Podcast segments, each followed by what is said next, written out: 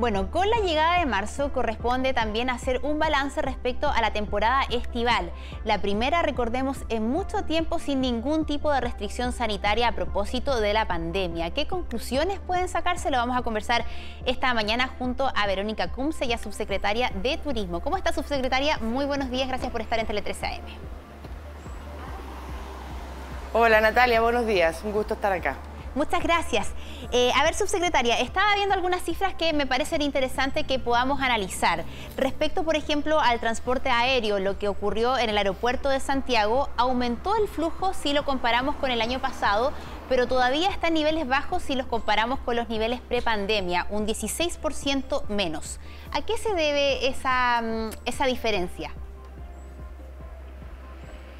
Bueno, lo, que está ocurriendo, ¿no es cierto? Eh, por un lado son todavía algunos efectos de la pandemia que vemos en términos de conectividad, en términos de la gente que planifica su viaje, eh, en el flujo aéreo de transporte, sobre todo de turistas extranjeros, vemos todavía un rezago eh, en términos de turistas. Nosotros recibimos entre diciembre y febrero poco más de un millón doscientos turistas extranjeros. Esto es una cifra bastante positiva, pero también, igual que el flujo informado ayer en, en el aeropuerto, ¿no es cierto?, que tiene que ver con el flujo global, eh, está un 75% por debajo, o sea, perdón, tiene una recuperación de un 75% respecto a la pandemia.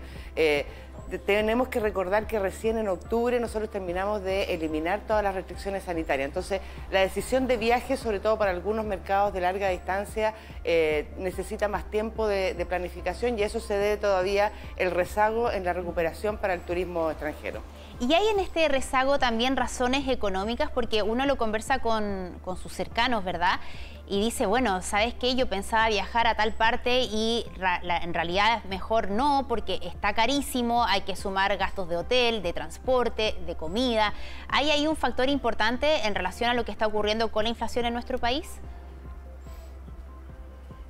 Bueno, el problema de, la inflación y los precios es un problema que tenemos a nivel global, eh, que se observa en todo el mundo. Eh, sin embargo, si bien influye, nosotros diríamos que el efecto no es tan grande como todavía el, rezago que implica en lo que dije antes, que es la planificación de los viajes.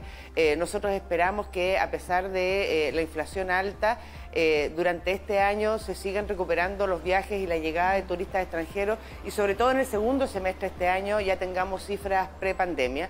Eh, y lo que implica efectivamente eh, para el bolsillo y la decisión de viaje, hay que considerar que en general el turismo tiene una oferta bien diversa, eh, desplegada en todo el territorio nacional y que es una oferta para todos los bolsillos. Entonces lo que se requiere quizás es un poquito más de planificación y buscar, buscar aquellas destinos, experiencias y ofertas de servicios turísticos adecuados para, para los bolsillos y para el presupuesto que uno tenga. Claro.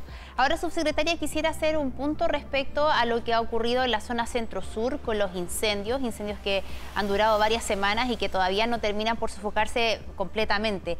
¿Cómo afectó al sector turístico eh, los incendios en esa zona del país y qué hacer para levantar justamente este sector? Bueno, ahí el efecto es eh, diverso, ¿no es cierto? Tenemos por un lado eh, que en el caso de servicios turísticos hubo algunas empresas que tuvieron afectación directa eh, con quema de infraestructura, con quema, por ejemplo, en algunas viñas, algunas cabañas, etcétera pero por otro lado tenemos lo que es la afectación indirecta que tiene que ver con la cancelación de reservas. Y nosotros tenemos una tasa de ocupabilidad que la medimos en febrero, que a nivel global, a nivel país, eh, es un 68,2%, es una buena tasa de ocupabilidad, es mayor a la observada el 2019 y el 2020, por lo tanto, en términos generales el resultado es positivo. Sin embargo, se observa en estos resultados que hay un efecto en la zona sur, eh, producto efectivamente de esta cancelación de, reservas, que en algunos casos se produjo en una semana particular, dependiendo de dónde estaban los incendios, se iba produciendo eh, en, distintas semanas. respecto a las soluciones, nosotros estamos terminando terminando de un levantamiento del, catastro de afectación, tanto directo como indirecto, el Ministerio de Economía lo está haciendo y esperamos tener esos resultados para poder ir en ayuda a eh, estos empresarios turísticos que... Eh, sufrieron esta cancelación de reservas en un mes que es particularmente importante, en febrero, que les permite tener el ingreso para subsistir durante todo el año.